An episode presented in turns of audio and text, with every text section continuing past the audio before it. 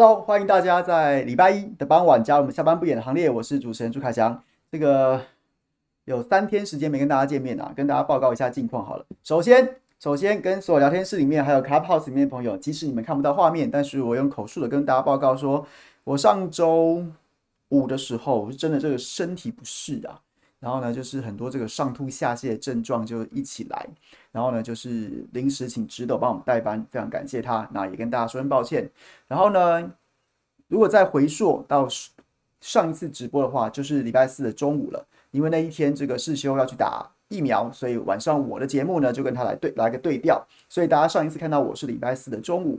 那礼拜四的中午呢，如果有有印象的朋友，或是你有看回看的朋友的话，然后应该还记得说我那时候就是一个。很狼狈的状况，赶快跟大家直播。因为呢，因为呢，我原本用来夹我这个王美灯加上这个镜头的这个这个支架呀，竟然被我这个大力金刚指不小心给掰断了。那今天又回回复看到这个，大家在跳出吗？是吗？好，那我边我讲这些这些，你知道闲聊，大家就大家就跳吧，记得赶快爬回来就好。大家现在看到我这个回到这样子的角度，就知道说我我这个赶快。网购买了买了那个就是这个支架，又重新的安装好了，所以我现在可以回到一个比较正常的角度，大家可以不用忍受我那个脸大到几乎要从这个镜头当中满出去那样子的一个状况。然后呢，这个谢谢谢谢这个这个蹲那个这个关心我，那现在是没什么事了。然后这刚过去的这个周末，其实我觉得有蛮多新闻。我相信大家可能很可能很多人，不管是这个心情或什么的，都会起伏蛮大的。比如说上周这个在政治上面的最大议题，当然就是原本大家都殷切期盼的四大公投，就会显示说这个哇，已经已经这个吴子嘉董事长公布的《美丽岛电子报》民调，已经有已经有两个被翻盘了，另外两个岌岌可危啊。哇塞，这个态势，然后呢，这个很多人会因此急得睡不着觉。等一下，我们就来分析一下这个这个态势。然后呢，我个人的话就是上周六五六身体有点微恙，但礼拜天就好了。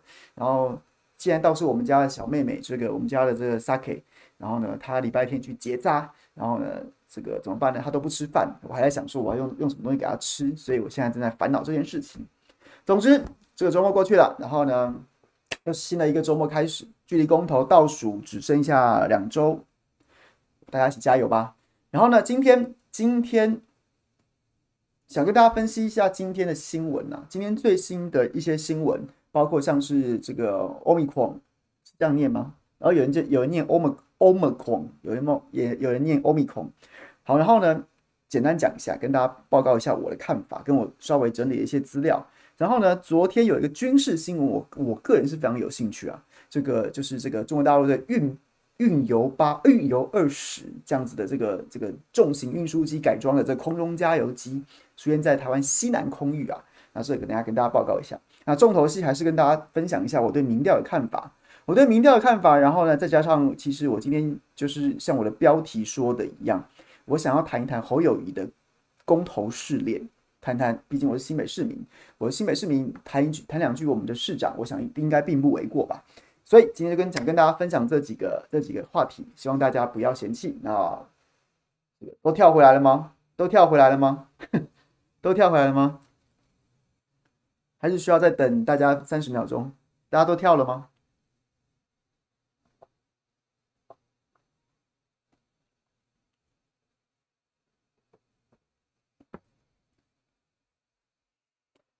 抒情。雪莲花到场，绿营做的民调也信，我真的信啊，我真的信啊，我真的信啊，因为其实不光是绿营或是蓝营的民调都看得出来，而且这个政治态势也是很明显的。民进党把它把它当成是一场一场危急存亡之战，然后呢，用全部选举的态势去打，这跟蔡蔡英文打个人的选战、个人的总统大选没什么不一样啊，这个力道是一样的，所以很快的召唤基本盘，甚至对比蓝营的一盘散沙。那所以会有这样子的情势，我一点都不意外啊！这有什么不信的？你真的不信，就等死了，就死定了。所以他没有什么不能相信的。到底到底是有没有交叉，或是说他的这个差距有多大？我觉得各个民调啦，各个民调它的绝对数字你拿来比没什么意思。但是这个态势基本上在各个态势，各个民调的态势，我觉得都很都都都是这样的，所以我们必须把它当成真的，即便我们心里面觉得说，哎呀，这这吴董好像每次关键时刻的时候，不是说宝杰哥那关键时刻，就是说一个情势，每次到了关键时刻的情势，他就他又归队啦。他就是在平常的时候会大骂国、大骂民进党，一副就是对不对？就是恶恶之势。但是只要只要到了关键时刻的时候，然后他就他就会他就会就会归队，就会归队，然后开始又到调转枪口，然后开始就是对蓝营指三道四。所以那你看他这个这个时间点，这个民调就是不可不可信。我个人认为，我个人认为趋势是存在的。绝对数字的话，或许每个民调不同做法会有一些不同的落差，但是绝对不可以掉以轻心啊，这是事实。好，那回来讲今天想要讲的，先跟大家分享一个新闻好了啦。这个新闻其实也感谢我，感谢我一些就是一些志同道合的朋友的群主群组里面，然后曾经出现过这样子的一个新闻，当时我就有讲说，哇，这如果是事情属实的话，那非常严重，只是那时候看不太清楚。今天这个被证实了，这张广告大家有没有看到？近来很多的平面媒体，又或者是或者是这个电子网页的这种这种这个覆盖式的网的广告，都出现这一幕，这个版面，这个这个美牛美猪一样健康啊，然后呢上下分割图，我是看起来真的是这个油花均匀啊。我个人非常喜欢吃牛排啊，然后我会我也会买牛排回家自己煎，这块牛排我会买啊，因为它的油花真的非常的均匀啊，非常均匀。然后呢上面是美猪，下面是美牛，然后呢。美猪美牛一样安全，然后还放上了美国国旗啊！你们看到左上角跟右下角还放美国国旗，这个看起来真的很像超市、超市或是大卖场那种促销，有没有？什么美国牛肉季啊，然后或者说什么哎呀，这个这个什么什么肉品节啊，什么什么的这样子的。然后呢，就是真的就跟肉品进口商或是超市大卖场在做的促销基本上一模一样啊，一模一样啊。美猪美牛一样安全，换或或者我说了，如果我是一个业者，我是个大卖场业者或超市业者，我真的进口很多美猪美牛，那我当然也会出这样的广告，我我觉得不为过。或者是美国商会，美国的肉品进口商，或是台湾这边代理商，不管，然后呢，这个有鉴于自己生意这样子被这个来猪风暴给伤害了，所以我要出这样的广告，请大家这个。这个就是就是就是换回大家的消费信心，我都觉得不为过。我甚至觉得说，我 suppose 你就该这么做。但是各位，不是啊，不是啊，问题出在哪里啊？我把它放大一点给大家看，这还是有点小啦。但是有兴趣的朋友可以自己去找网络上面图。这个版面的右上角，把这个版面的右上角。有一个白色的，这样看起来应该就是一个横一个白色的一个一个建筑物的这个 logo，然后上面小小的一个广告，再来一个广告，谁做的？这是中华民国行政院做的，这中华民国行政院做的，这可不是什么卖场，不是什么超市，不是什么美国商会，不是什么肉品进口商，不是什么代理商，这是中华民国行政院做的耶。中华民国行政院做的耶，这未免太夸张。这这有好几个争议存在，好几个争议存在。然后呢，今天也引发了一些政治风暴。什么政治风暴呢？第一个，第一个，它的争议是什么？他讲说什么安全无虞啦，国际标准呐，这些说法，我们不就已经吵了，吵了快快一年了吧？从去年一年多了，从去年八月蔡英文开放。这个莱猪进口之后，到现在我们一直在吵你的国际标准。那个国际标准就是只做了只做了多几个个位数的年轻男子，然后就说啊来鸡 OK 了。然后呢，他无视于不同人种的身体的状况，他无视于不同的这个饮食习惯的状况。成大有做一个分风险评估，但是他做的。做的样本也非常少，也没有做孕妇，也没有做特定的，就是特定族群的这样子的风险的评估报告。我去年在莱猪风暴时都跟他报告过这样子的资料，所以第一个，第一个所谓安全无虞这件事情，这件事情它是无法取信于人的，在科学上无法取信于人，而不是，而不是，而不是说我今天选择性相信或选择性不相信，你选择性的把高端当浮水一样相信，而我选择不相信，不是。是我们把证据跟风险报告拿出来给你看的，它的样本做这么少，然后呢，它也没有针对特定族群。而上次，而去年我们就占过这个了。那时候不是，我还记得我那时候还在做直播的时候，就跟大家分享，它是一个完全去识别化的，哪个哪个专家讲了什么，他都把你他都把你遮掉，但是里面也有专家，就像就像之前高端 EUA 审查一样，也是有专家提出疑虑啊。诶，这个好像有点问题。但我们的政府就是通过，就通过，就是通过啊。所以第一个安全无虞这件事情，它本身它就不是一个定见，它至少在科学上面不是一个共，不是一个大家都可以接受的一个说法。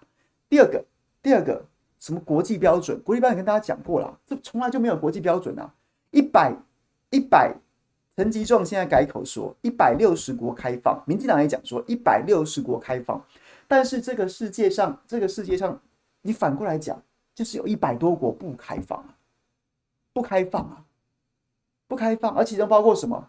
包括我们三不五时，我们最近不是在跟立陶宛，立陶宛吃不到的，吃不到莱猪的，立陶宛吃不到莱猪的，你来台湾，他们你们你们让这些立陶宛国会议员暴露在食安风险当中啊，因为台湾是有可能吃到莱猪的，人家立陶宛还吃不到嘞。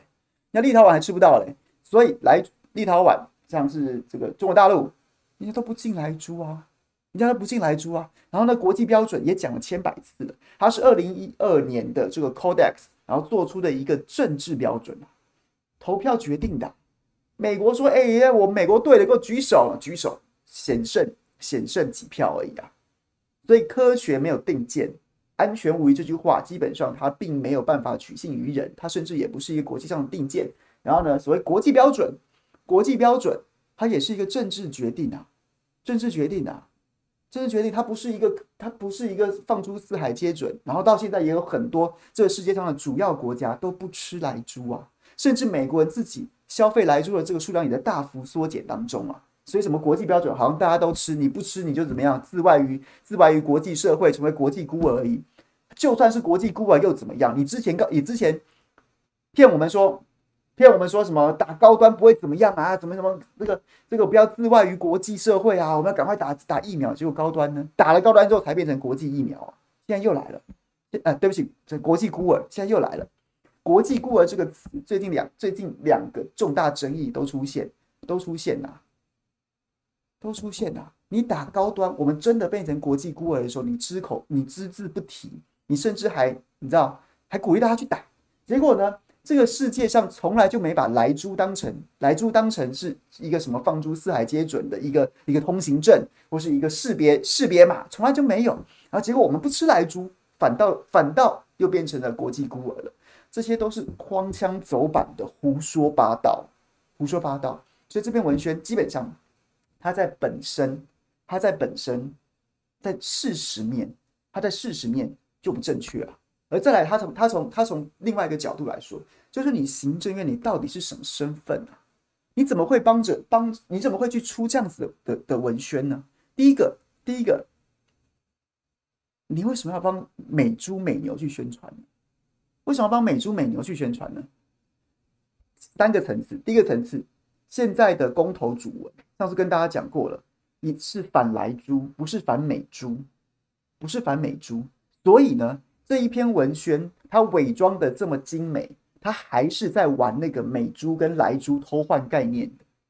第二个是你行政院的角色，你你应该要想尽办法的是帮忙你你你应该维应该说你应该维持一个中立的角色，在公投的结果出来之前。交由民意决定，在之前你应该是相对中立的角色。你今天政策已经被质疑了，结果呢，你还在那边，还在那边跟民意对干，还要在那边跟公投对干，自己扮演起公投的反方。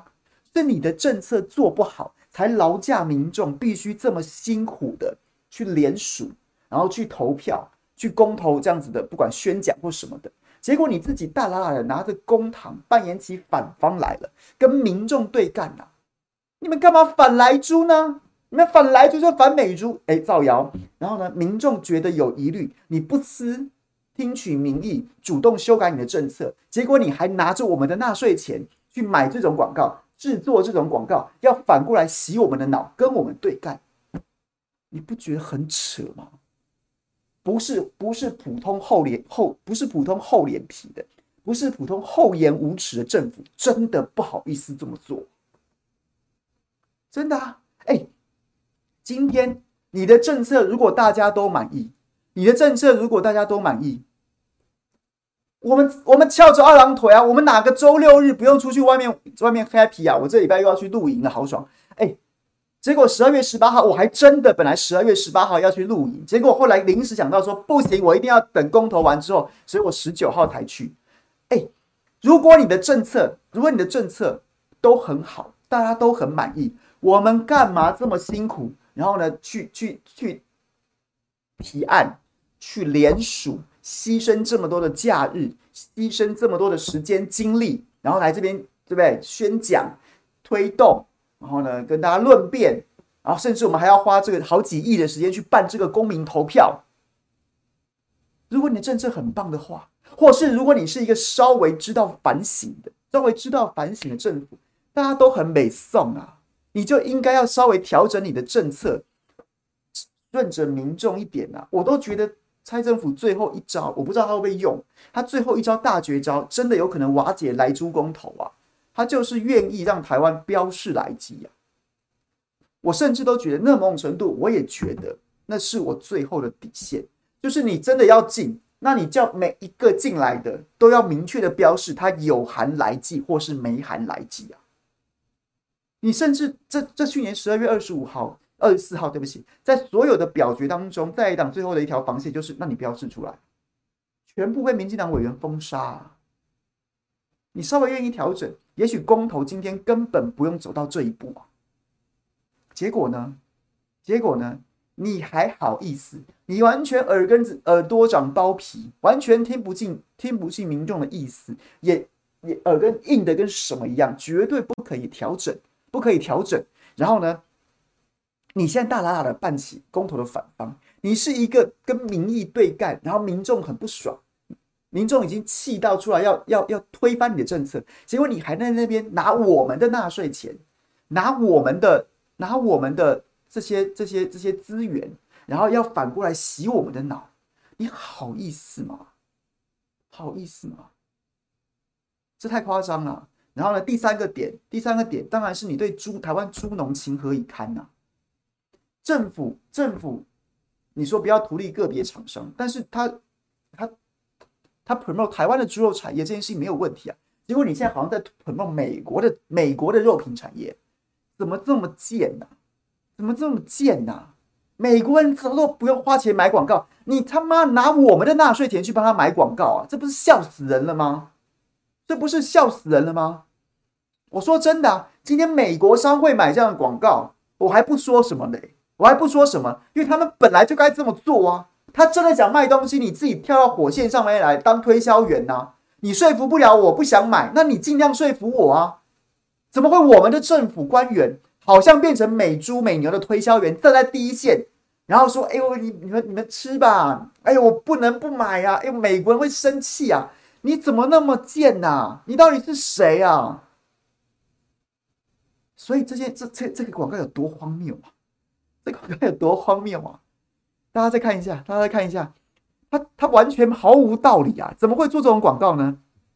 怎么做这种广告？哎，美牛美猪一样安全，上面是美猪，下面是美牛，然后呢还放美国国旗，然后右上角小小的一滴滴一滴滴显示一个中华民国行政院的 logo，然后告诉你这是广告。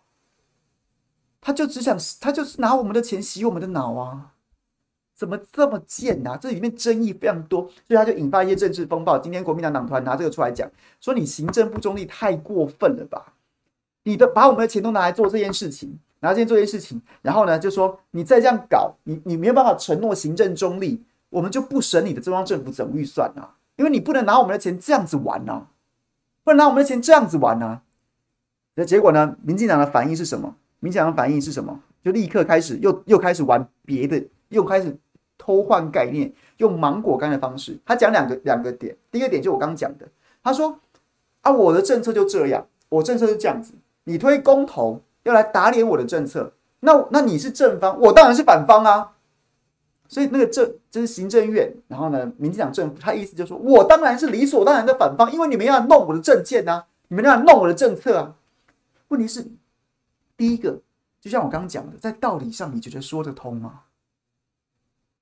所以就是我们的政府，民民进党政府真的是这样想的，所以他才会觉得在二零一八年很多公投，他爱执行不执行的，而你还打脸我，你还打脸我，他不把自己视为中立的一方，所以今天今天民众，然后呢，或是有反方，或是有这这个民众提的案子，说这个政策想要怎么改，比如说重启核四，那也有可以，你可以有可有反核团体可以成立反方，然后互相的论辩。那政府应该是相对中立的，办好选务，然后呢，落实依据民意 来来更改政策，或是说维持政策，这样子一个相对中立的概念。公投法甚至规定啊，这个跟一到中选会可以跟中选会申请，任何人都可以成成为那个反方。那个反方，然后参加说明会啊，或是说提案啊，提这个说这个这个理由书啊，但但是他就不能设在公家机关里面啊，他必须是一个中立的角色啊。但我们的行政院就说，我当然是反方，我当然就是反方啊，你们来弄我的政策啊，所以这个本来就有法律上面的争议啊。他觉得他自己是反方，理所当然的，我我有什么错啊？你你你你居然觉得你是反方，那请你民进党自己掏钱呐、你凭什么用我们公务的预算在那边买这个广告，想来洗脑人民啊？你可以叫民进党出来办这个反方，叫民进党自己花钱买啊？为什么拿我们的预算买？我不懂哎、就是因为你没做好，你做到我们生气了，我们要跳出来去修改这个政策，结果你拿我们的钱来对抗我们呢、欸？这什么道理啊？这什么道理？然后第二个第二个说法就是也是偷换概念啊，他说国民党又在那边挡国安呐、很多国安重要的预算，很多国防重要预算、外交重要预算，他都不审啦，就是要就是要在那边乱台湾。早就说了，就是乱台湾呐，就来了，就是两招。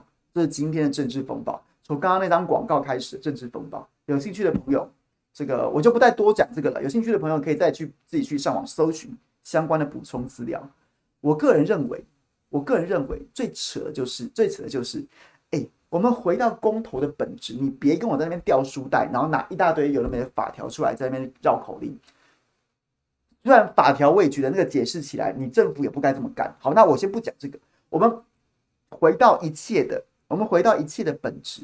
今天就是你的政策，人民不满意，所以人民出来公投。结果呢？你这个政府一点都没有要反省检讨，你甚至现在改一改一些改一下政策，搞不好你连广告都没有买，公投就瓦解了，因为大家觉得好了好了，勉强接受。结果你不要，结果呢？你就拿那些我拿包括我在内那些很愤怒人民的纳税钱，然后出来买广告，想要偷偷的洗我的脑，洗不了我的脑也没关系，他就反正他就在跟我对干，这什么道理呀？这不是太夸张了一点吗？是吧？大家讲到这边，大家可以 get 吗？这一张纸可以说出这样子的一一些故事。它有它有几个在事实面荒谬的地方，它在政治伦理面荒谬的地方，它在责任政治面方荒谬的地方，跟我们到底是美国美国殖民地、美国特区政府，还是还是我们是中华民国行政院，我都不懂，角色完全错乱。然后今天这个风暴里面，我觉得。我也不想站在国民党这边讲话，没什么必要。民国党自己去跟民进党攻防。我单纯从我人民的角度，这是我的钱呢、啊，你去买这种广告，啊，来来弄我啊，笑死了。民进党买我也觉得 OK，美国美国人自己买我也觉得 OK，啊你，你你为什么行政院买嘞？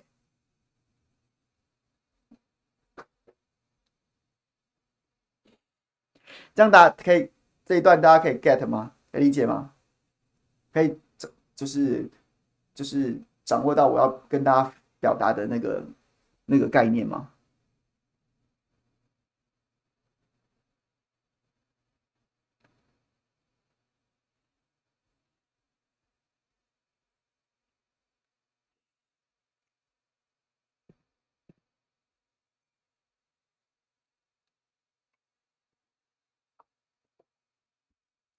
然后第二个，想跟大家分享一个。就是这个欧米欧米克隆欧米克隆这个病毒，我就是现在看起来好像风声鹤唳嘛。今天下午对很多民众来说都是这个非常震惊的。以色列已经说要锁国两周，然后呢，日本今天下午最新的，原本我还我还今天我今天我太太跟我讨论新闻的时候，我一开始还搞错。我想说他哦，他就是之前说要开放那个商务客跟学生的这个签证的泡泡啊，所以取消了吧？只是这个暂时延缓吧，没什么大不了吧？后来才发现说哦，他是暂缓所有外国人入境啊，然后让大家觉得说哇塞，发生什么事？好严重什么什么的。但是我个人看了两个，去查了两个新闻，我就觉得，我就觉得此时此刻，对我们来说还不到恐慌的时候，不到恐慌的时候。然后其实我也非常殷切的期待我们的政府。我们的政府，我们指挥中心，你终于有机会拨乱反正了。你之前对于疫情很多判断是误误判的，然后对于很多卫教还停留在去年去年最初那个大家对新冠病毒并不了解的时代。那现在 Omicron 来的时候，你反而是一个有机会把事情做对的时机。什么时机？你去查南非最先发现这个这个新型变种病毒的的这个这个这位吹哨人，吹哨人，然后还有他们之后在治疗的这些经验，目前为止的总结。它传染力很强，但基本上没有重症，基本上没有重症的。然后甚至它的症状也非常的轻微，也非常的轻微，甚至有可能就是就是觉得疲惫。然后呢，没有人需要使用呼吸器，然后就轻微感冒的症状。那所以呢，所以呢，所以呢，然后呢，再看再看我一向非常信任的，非常信任，然后我一直觉得他讲话很中肯的这个。中国大陆的防疫国师钟南山院士，钟南山院士，然后呢，他他也被问起这件事情的时候，也被问起说这个新的欧米狂这个病毒怎么办的时候，我觉得他讲的讲的非常中肯。他说看起来传染力很大很强，这个比过去都要强，但是它的危害很大吗？它的危害很大吗？我觉得可能还要再观察个一两个礼拜。什么意思啊？什么意思啊？就是我也认为说，现在不是恐慌的时候，而是我们就是因为经历过这么这么多次的病毒侵袭，然后反而应该要反而应该要变得变得比较理性看待这件事情。怎么说嘞？就是它的这几次的病毒的变异，包括 Delta，包括现在是 O 这个 Omicron，目前看起来目前看起来都是症状越来越轻，传染越来越快，传染力越来越强，越来越快。但是症状越来越轻，当然我有可能错，我有可能错，它未来的发展还不知道，本来就说要观察一两个礼拜。可是如果如果它往这个方向走，就是它可以很快的大规模传染，但几乎症状都非常轻微的话，我甚至不客气的跟大家讲，我在我看来，那是上帝终于要放过人类了，那是上帝终于要放过人类了。什么意思？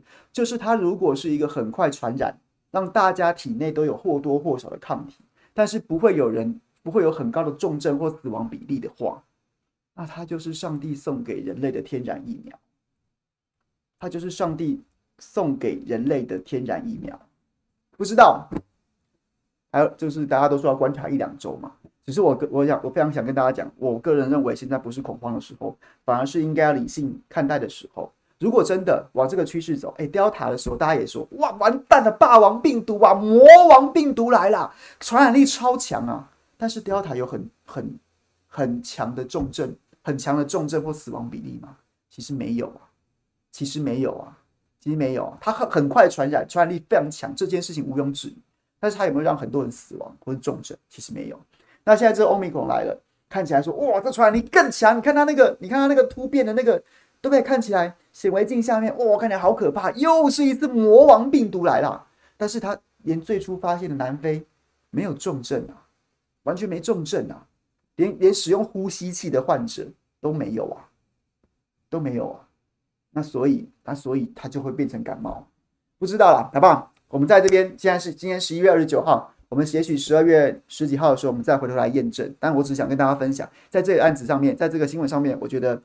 先不用恐慌，但还是我们该怎么防疫就怎么防疫，做好。那倒是真的，就是多余的恐慌，大可不必；粗暴的恐慌，大可不必。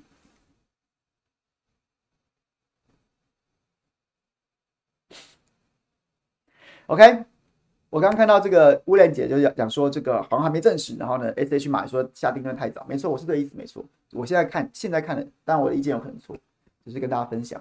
好，然后呢，昨天一个有趣的新闻就是。我一向对军事新闻还蛮有兴趣，但我不是专家，所以我一向不敢随便乱讲。但昨天这个新闻很有意思，是运八运油八，哎，运油二十这个重型的运输机改装的运二十改装的这个空中加油机，空中加油机出现在台湾西南空域啊，台湾出现在台湾西南空域。然后呢，这个就引起很多的讨论啊，因为它首次出现嘛。然后就其实很多的军事专家，包括我好朋友孝伟哥，今天我们生活龙 online 有邀请他，但是可能明天才会播出，大家有兴趣的可以听他细讲。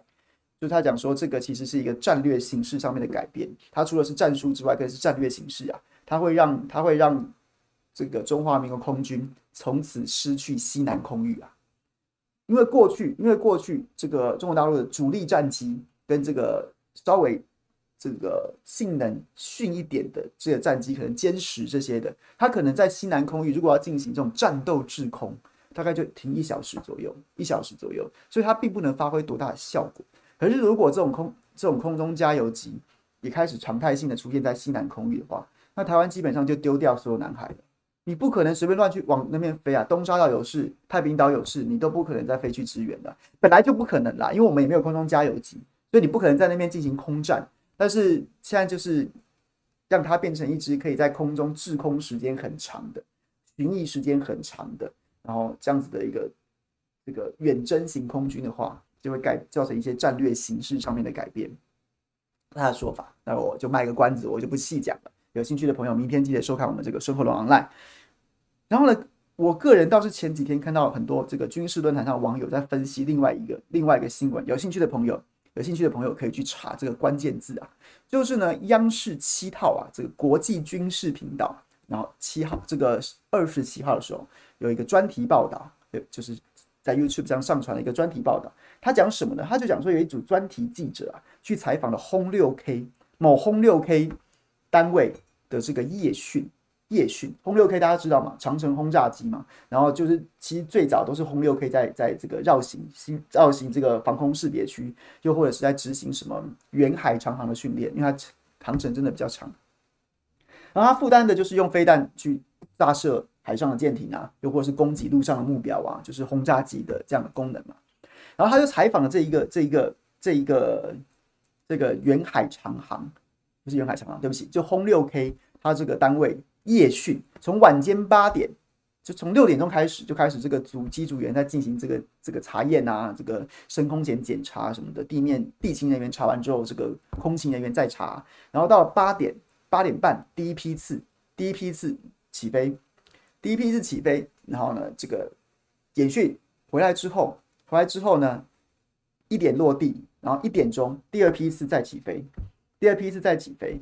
然后再去这个这个这个架设训练，然后回到三点钟回到基地，然后三点半第三批次再起飞，再起飞啊，再起飞，然后呢就是就是训练，一直训练到清晨五点半，然后我就看到那个讨论非常有趣，大家可以看那个关键字，好看这个影片，然后就很多军事论坛，我们的这些告诉我们过去的资深的军事的同业在讨论，说这个很有意思啊，这个比我们国防部每天告诉我们那些什么什么。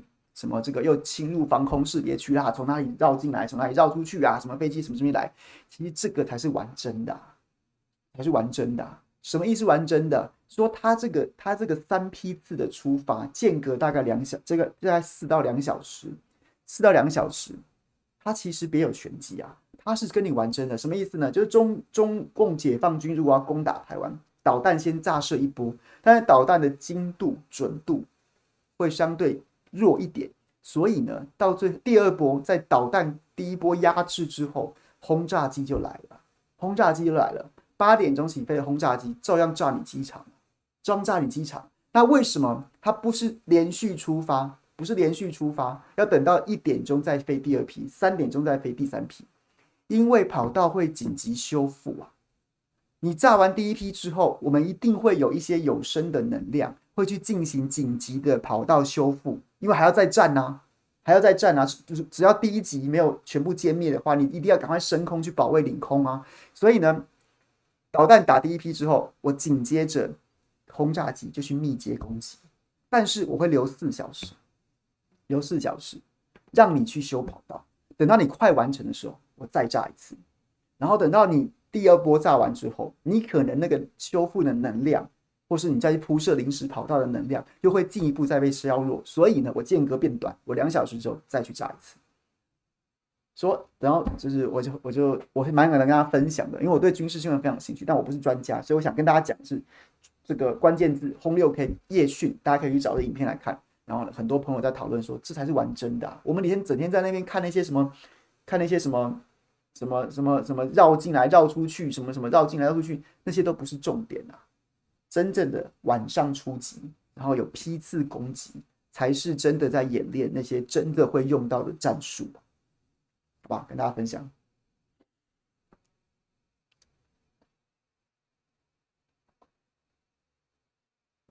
最后，还讲点公投。我个人认为，公投大规模缩小的趋势是存在。有没有翻盘？可能有，但是有没有一下子像是核四公投翻到舒十几趴？我是这个部分我是会保保留一点啊。不过，不过，不过，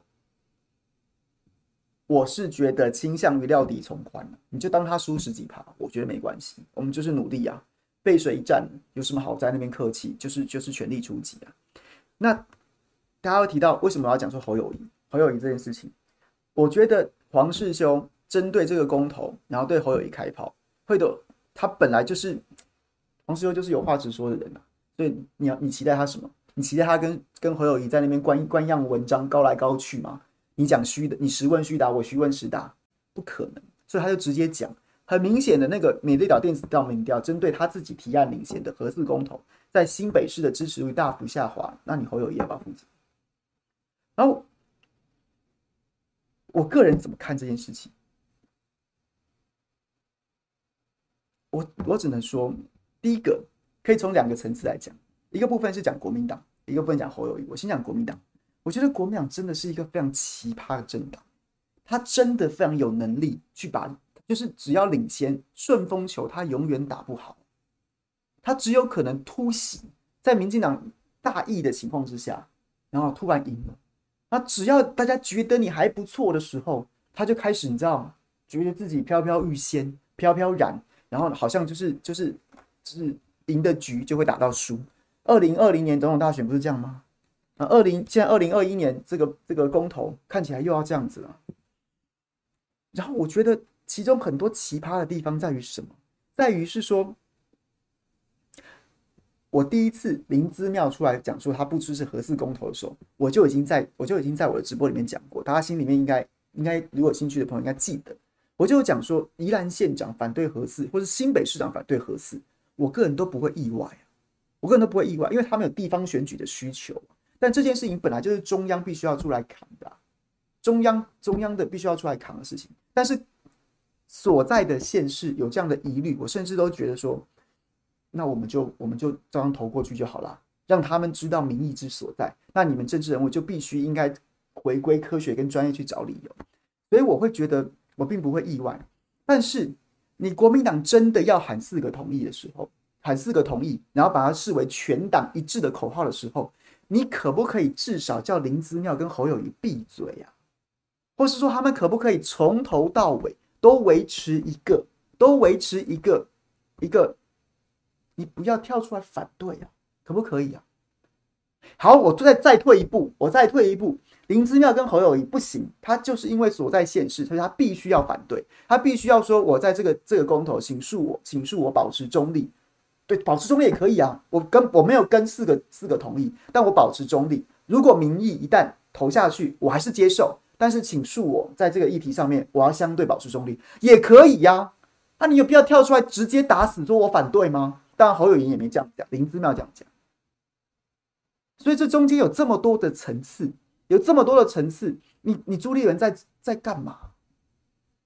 你喊四个同意的时候，你有没有至少跟林姿妙打个电话问一下？我说，哎、妙妙姐啊，你反对是不是？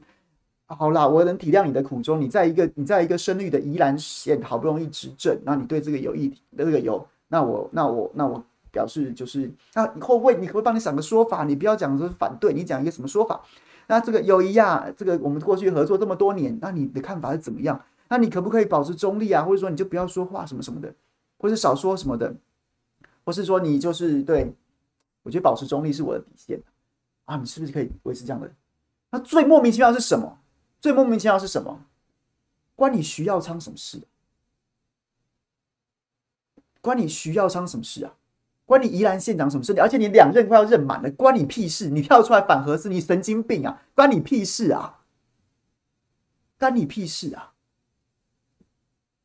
啊，那朱立伦不能叫徐耀昌闭嘴吗？不能叫他不要不要拉这一局吗？你已经两任，你也两任做满了，然后呢，他也没有跟你有什么地缘关系，你出来你出来在那边在那边说三道四，你疯了吗？你关你关你屁事啊！就是第一件事情，我不能理解的。我不能理解的啊，国 国民党重新选了一个党主席，然后呢选前告诉我们说他的领导力一流，他就是出来领导的。啊，你连这件事情都搞不定，你现在有什么事吗？你现在有什么事吗？所以大家有有有有理解我吗？关苗栗县长什么事？苗栗县长来跳出来打你一巴掌，啊，你这叫领导力。然后讲什么？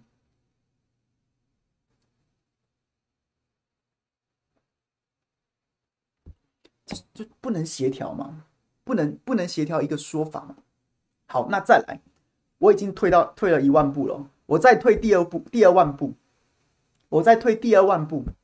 前面讲说你在合适你不支持，你知道保持中立，或是你就算要反对，那你就算要反对，那你在地县长我不跟你不吭声了，你不关你事的，你可以不要出来刷存在感吗？你可不可以至少闭嘴啊？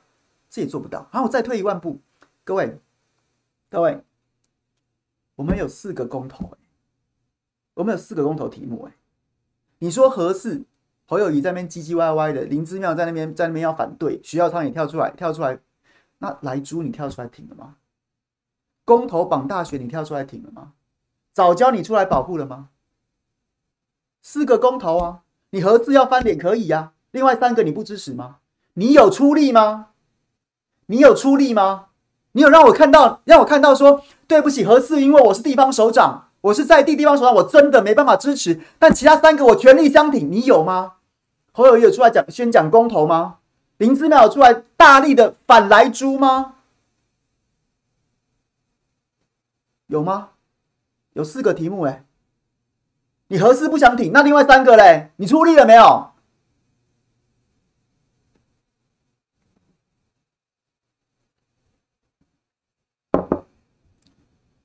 如果我如果我讲错，或是我我没有注意到，大家可以提醒我，可以纠正我。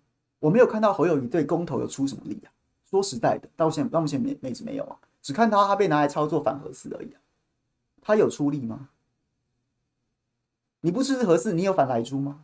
你不支持核四，你有你有反公投体？你有你有支持公投公投绑大选吗？或是早教吗？你有吗？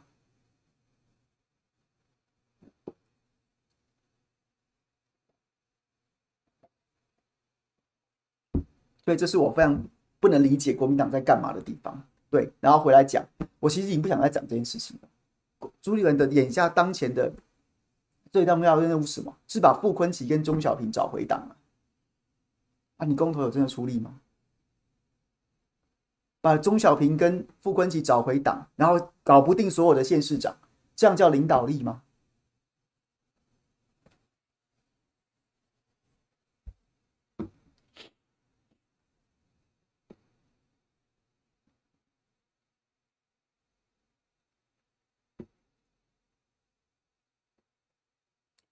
再回来讲侯友一个人好了，我觉得侯友一个人的问问题问题有三个，分三个层次来讲。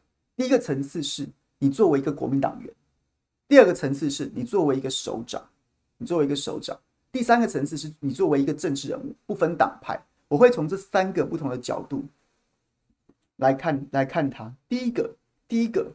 你在那边唧唧歪歪的，然后呢，就是对公投这件事情一直摆一个暧昧不明、什么尊重民意的态度，一直在摆那个尊重民意的态度。可是，各位，你去找一下新闻，现在民进党的公投宣讲会已经越讲越夸张。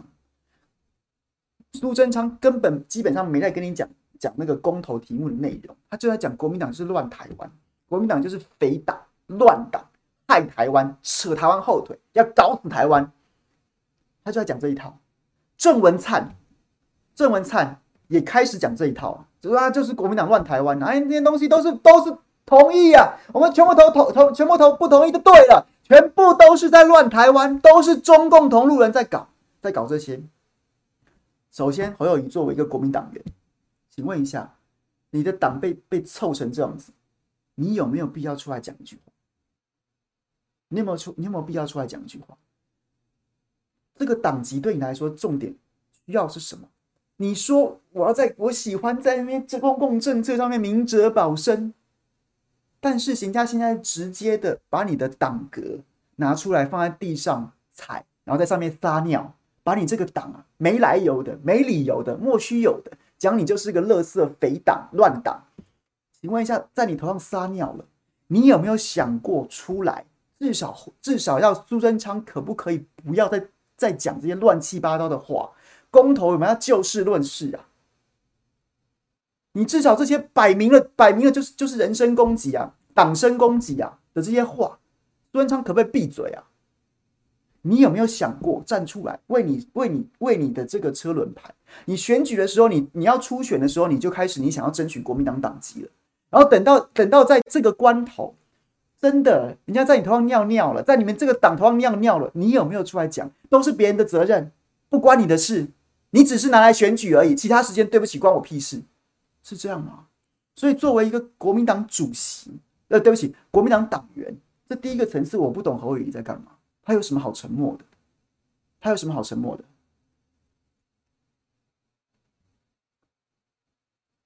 就是这样子啊。各位去看一下这几这几场的什么公投宣讲会，苏贞昌在讲什么东西呀、他基本上已经已经丧心病狂，他没在跟你讲，没在跟你讲这个公投本身就事论事啊，他就在就在骂这些啊。下面台观众听得很爽，有可能这几场在屏东啊，前我看到的新闻都在屏东，他的老故乡嘛，他的故乡嘛，所以就是你知道随便讲了一大堆，有的没的都都都讲了。这国民党党员呢、这个身份。人家把你在你头上撒尿，你要不要出声？第二个，从首长的角度，首长的角度，我就觉得从我刚的从刚刚的角度来说，那你个别的，你对个别的政策，你对个别的政策，请问一下，你说我是贡寮核四所在地的地方首长，所以我基于地方乡亲的诉求，我要在核四议题上面保持中立，我给你最大的宽容跟理解，我都可以觉得，我都觉得可以接受。但是你同样作为新北市的首长，请问一下，你要不要在莱猪公投上面站在第一线去捍卫全体新北市民对于食安的要求？需不需要？需不需要？也没看到你动有什么大动作啊，也没看到你有什么大动作啊。你对公投这件事，你还你也你也是摆出一副无为而治样子，过不过没差啊。有的话，请大家纠正我，请大家纠正我。或是今天新北市府新闻局，如果你看到我直播这边干掉这件事，也欢迎你纠正我说侯友宜做了什么了不起的事情，我忽略了，真的有，我道歉。不然嘞，不然嘞，你作为地方首长，你不用护食安了是不是？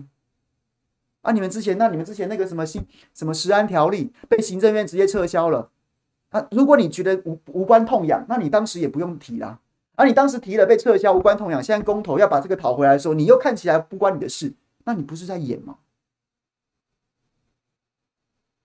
真的觉得重要，你就该去争取啊！这不是一个首长的责任吗？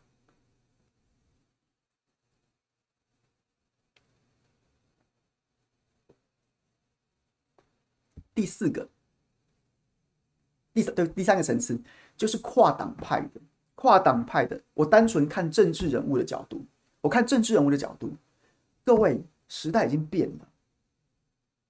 明智，明智不敢说已开，但是我们现在有太多的管道可以获取资讯，然后当然副作用是充斥很多假资讯。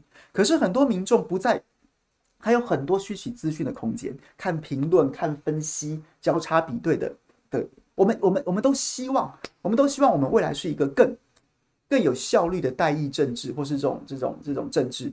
什么意思呢？过去我们政治人物很喜欢跟我们讲一些那种，他们觉得这叫做不失分，这叫做不沾锅。我为我讲这么明白未必得分，但是讨厌我的就不投给我啦。所以很多政治人物有没有？李立群，李立群大师那一夜我们来说相声，就是废话，只讲一些废话，讲一些废话，套一句对岸的段子啊。他们常常形容毛新宇毛将军啊，说毛新宇毛将军是这个这个感谢毛新宇将军受访。这个过去两分钟，感谢您亲自示范了什么叫做嘴巴一直在动，但是什么也没讲，对不对？然后呢，我们这边就靠李立群大师形容的所谓，形容所谓的这个这个叫做叫做专业的废话训练，专业的废话训练就是这样子。我们的政治人物长期以来喜欢干这件事情，讲这些话，讲这些话，然后我们也习以为常。但是我觉得现在不是啊，现在不是啊。现在不是啊，我们作为公民，我们不想要这样子的政治人物了。我觉得新时代的政治人物，我们对他的期待是什么？我们对于更成熟的公民政治期待是什么？你要干嘛？你讲清楚嘛。你就直接讲嘛，你赞成，你反对，你主张，你不支持，你就讲啊。所以为什么针对这句话让我觉得从一个政治人物的角度我非常失望，就是当黄世修对侯友宜开炮之后，侯友宜昨不是回了一个什么三个原则，什么食安呐、啊、和安呐、啊、什么什么的，什么经济发展啊，这三个原则，我们尊重民意啊，这什么意思？这什么意思？这是什么意思？谁不谁？民进党也说他们很护食安呐、啊，但他们护食安的方式跟我们想象的落差实在太大了。然后民进党也说也说这个不反核能啊，当然部分啊，有些人是核能也反了。然后呢，不反核能，反核字啊，什么什么。然后他们对核安的想象是什么？他们对核安的想象就是我之前在直播讲过了，什么风险系数，什么耐震系数，他们完全不试着量化，完全不试着用科学角度去看。他们要想想象的是一个彗星撞地球、哥吉拉登陆都安全的核电厂。那都叫那那都那就是叫废话。核安你的标准是什么？你一你采取什么样的标准？告诉你说核安应该怎么样？十安，那你的标准是什么？你可以接受什么？你可以接受莱猪进口要标示，或者说莱猪就是不能进口，台湾要跟台湾要坚持这件事情。你的你的标准是什么？啊啊，缺电不缺电，减碳不减碳啊？你的标准是什么？啊，你讲了一个大杂烩，我们要兼顾你经济发展、食安、核核能安全，然后呢，这个尊重民意，这就叫废话，这就叫做示范了两分钟。嘴巴不停在动，但是什么都没讲，又或者是这就叫做受过专业训练、专业的废话训练。所以我个人认为，这是一场试炼，这是一场试炼。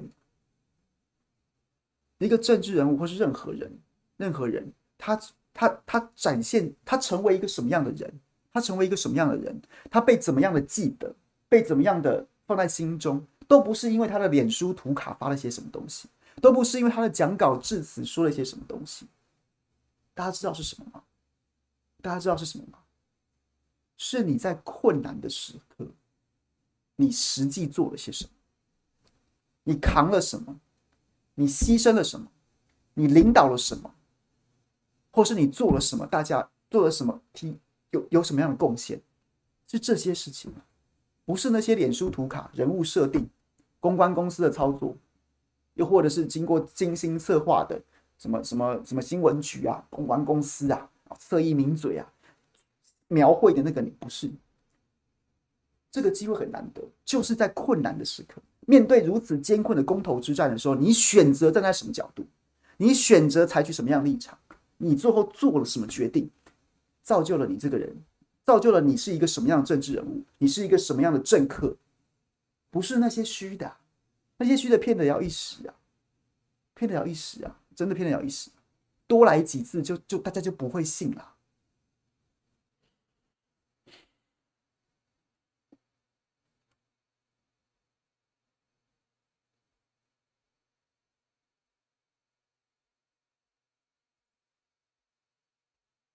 大概就这样子，三个层次。我想跟两个，我知道我今天这样讲，也许也我本来想把它写在脸书上，但是又想说这样一定会站得一塌糊涂，但我可能还是会写啦，我也是没带没带 care 的。我想跟两个两种朋友表达一下我的立场。第一个，我不会用蓝皮绿骨这件事情来形容侯友宜，我不喜欢用这种角度，用这种角度去看待任何事情。侯友宜之前在防疫的时候，他做得很好，我也是大力称赞的。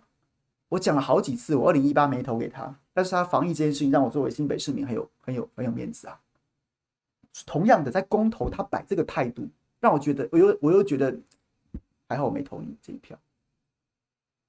二零二二我也不会投你，就是这样子啊。就事论事，我不喜欢用什么蓝皮绿骨，像我每次讲到柯文哲的时候，讲柯文哲好。然后呢，就会有人来说我是柯粉，讲柯文哲不好。然后呢，就会有很多朋友，然后呢就想说啊，那本来就是本来就是这个白皮绿骨啊，什么白皮蓝骨什么之类的。我我就事论事，你表现的好的时候，我绝对称赞你，我不会说你是什么怎么样怎么样。你表现的不好的时候，我就直接屌，我就是屌那件事情，什么什么皮什么骨，那不是我喜欢讨论事情的方式。这第一个，这是第一个。跟大家分享，所以就是如果你要留言这个的话，那就我刚看到有人留言了，我没有没有怪你的意思啊，就是只是我想要跟大家分享，说我对这件事情的看法是这样，也希望大家能够理解我的角度是这样。第二个就是一定会有很多朋友来站我的场，说你是骂他？难道他比难道他比赖清德糟吗？你骂他？难道他比塔塔绿班烂吗？难道他比民进党糟吗？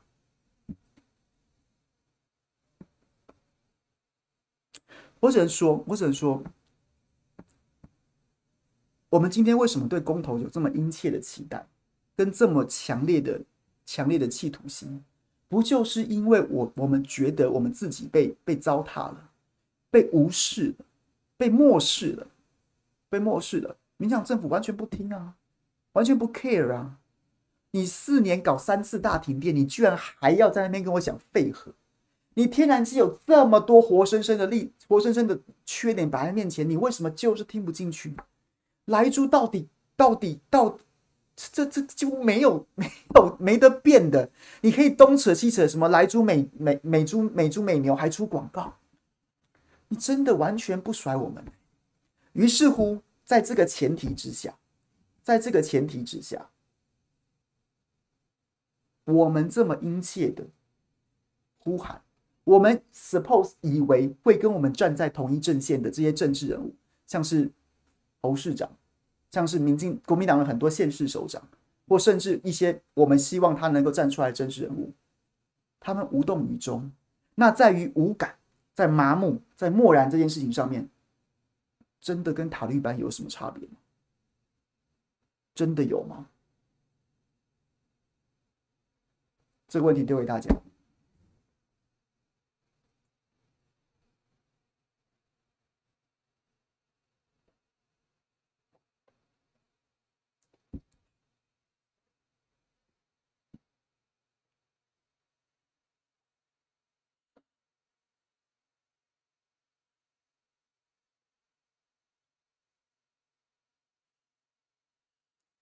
好，讲完了。OK，大家今天讲到这边可以可以 get 吗？get 我今天要表达的事情吗？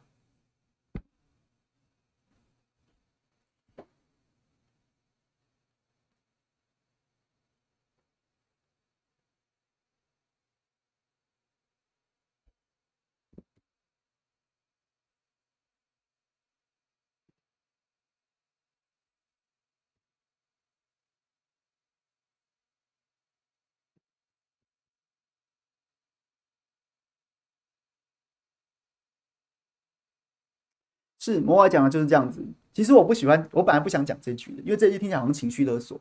只是我做人就很简单了，啊，在我们需要你的时候，在我们需要你的时候，你不站出来，那有一天你需要我们的时候，也请恕我，也请恕我没有办法支持你了。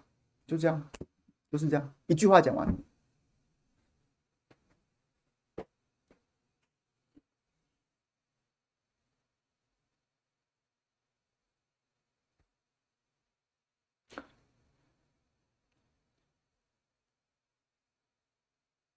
元春，玲玲说什么没谈元春？元春是什么？哎，但是我个人不是，我个人不是悲观主义者。我们还有十几，还有两个礼拜，我们就置之置之死地而后生啊！就当他输两个了啊，就当他输两个，另外两个要输了，就当他四个都输了，我也不会放弃最后十四天呐、我们就全力啊！我今天我这礼拜还接到两个邀约，邀请我去外县市帮忙宣讲，我全部答应呢，我全部答应呢。只要我能出得上力的，就去了，我就去啊！只要我能出得上力，我就去啊！我不要十二月十八号看完开票之后后悔，我我我还有力量没出却没做，所以我都去啊！然后也希望大家好不好？就当他落后了，大家有没有看那个这个 C B S K 那个赛马的那个那个 C B S K 那那只赛马，领先不会跑啊，领先不会跑啊，领先会越跑越没力啊！那不如放放掉缰缰绳，当他已经输了，啊，就会燃起熊熊斗志。我们就当他输了，把他当成逆风球在打，全力出击。你们不在我身边，我们自己来，我们自己来。等到你们需要我们的时候，谢谢。我宁愿对不对？去露营，我不会去投票的。谢谢。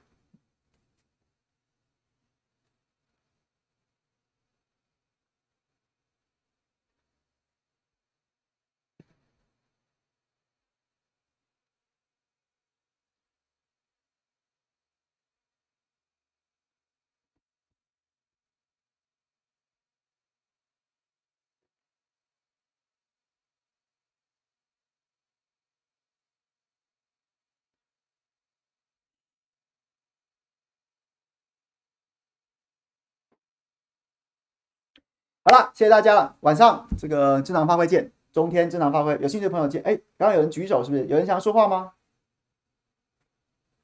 台湾 Boss 里面有人想要说话吗？四个都同意，台湾不缺电。W，你想要说话是不是？来，等等等，我把你开，让你说说话。我不，我不认识你耶，你第一次来吗？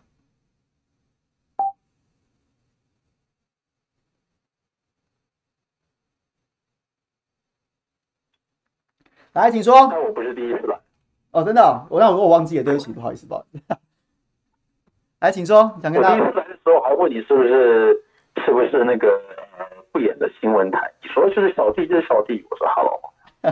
好，我忘记了，忘记了。来来，请跟我们分享一下。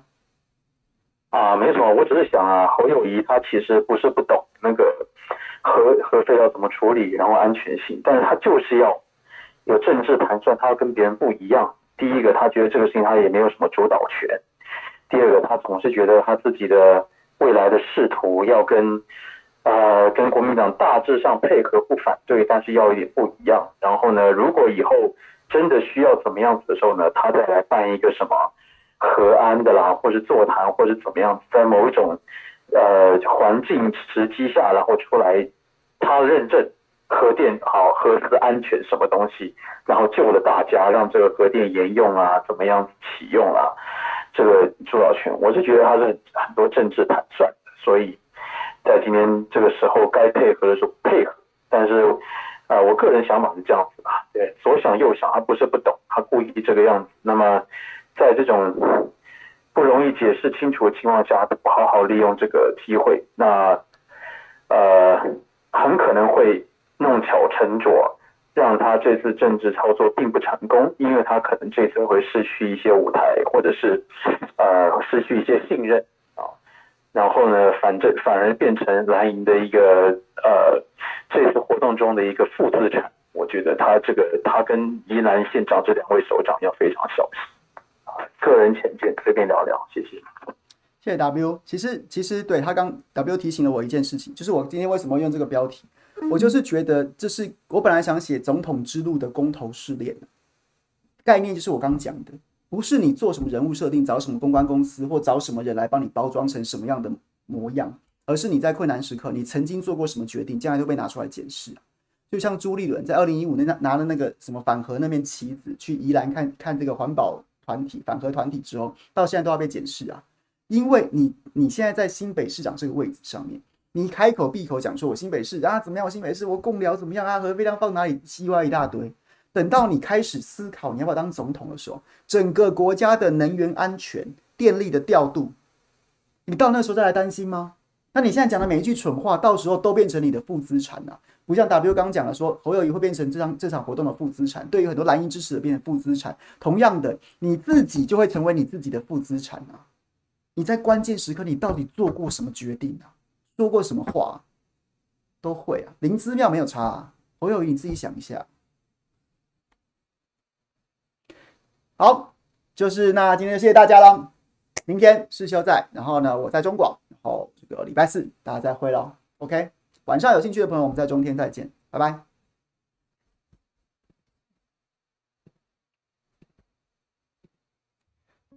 开 pause 朋友，谢谢喽，拜拜。